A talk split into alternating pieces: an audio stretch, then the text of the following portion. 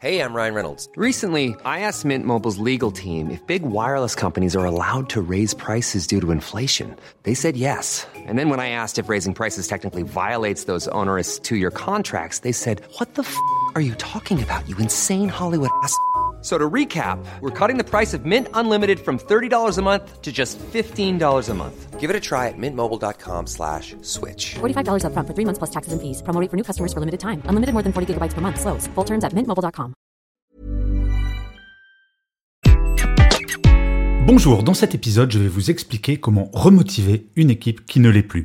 Je suis Gaël Châtelain-Berry, bienvenue sur mon podcast Happy Work, le podcast francophone le plus écouté sur le bien-être au travail. Il y a quelques jours, une auditrice de Happy Work m'a contacté pour me dire qu'elle avait un problème avec son équipe.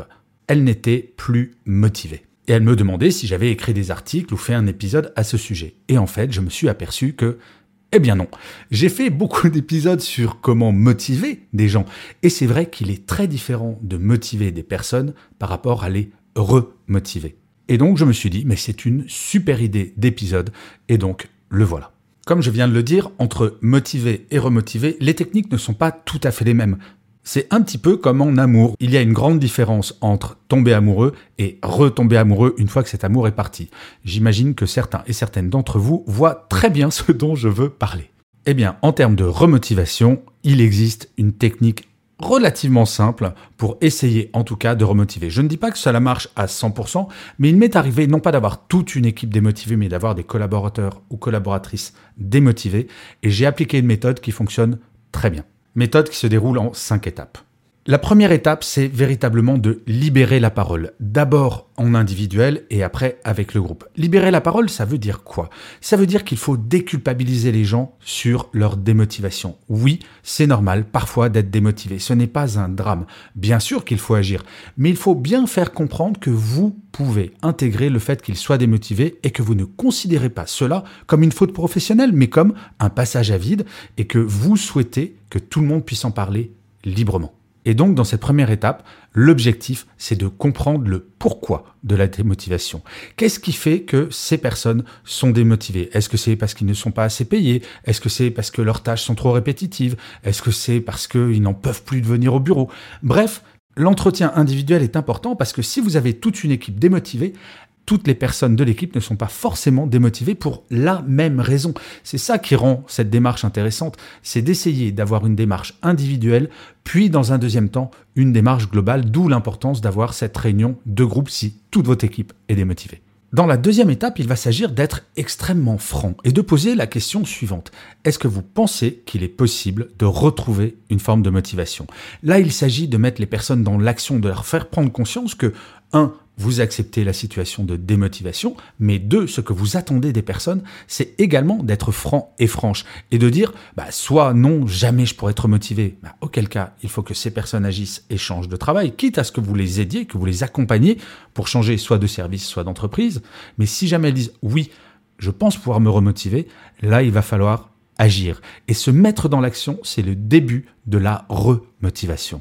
On se projette dans l'avenir alors que quand on est démotivé, je ne sais pas si ça vous est déjà arrivé dans votre travail, mais moi, un certain nombre de fois dans ma carrière, et arriver avec des pieds de plomb tous les jours au travail en se disant mon Dieu, qu'est-ce que je vais m'ennuyer, c'est vraiment difficile à vivre. Mais à partir du moment où on se dit on va agir et avec mon boss ou ma boss, on va agir pour que ça change, tout de suite, ça allège le poids.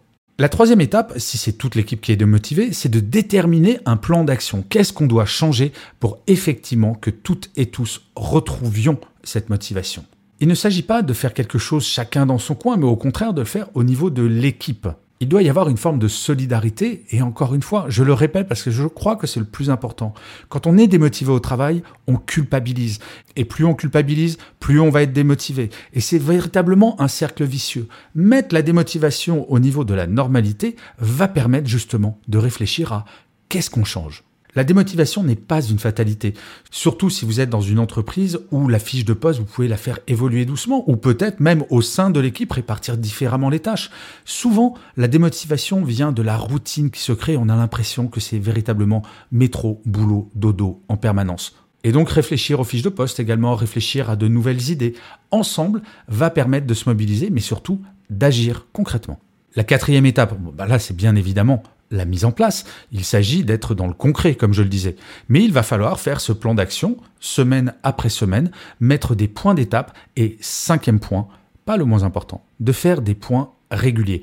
Est-ce que tout ce que nous mettons en place a eu l'impact espéré? Remotiver quelqu'un ou remotiver une équipe, cela ne se fait pas d'un coup de baguette magique ou en claquant des doigts. Non, cela se construit et ce n'est pas une science exacte car comme je le disais, c'est un petit peu comme en amour. Rallumer la flamme, oui, c'est possible si on y met du sien, mais le résultat n'est pas toujours garanti.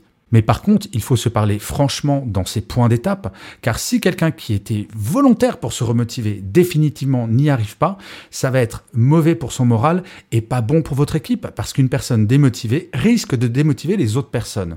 Mais à partir du moment où vous avez libéré la parole, qu'il n'y a pas de tabou, vous allez pouvoir en parler et agir quitte à trouver un autre travail pour ce salarié qui n'arrive pas à se remotiver au sein de l'entreprise ou à l'extérieur.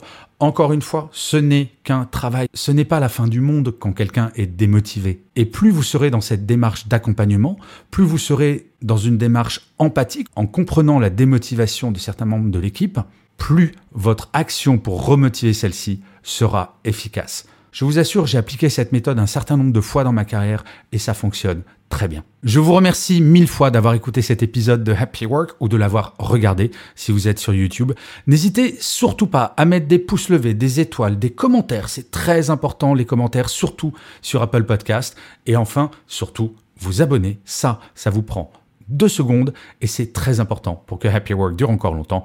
Et par ailleurs, si vous faites tout ça, les pouces levés, les étoiles, commentaires et partagés. En plus, ça me fait super plaisir. Je vous dis rendez-vous à demain et d'ici là, plus que jamais, prenez soin de vous. Salut les amis.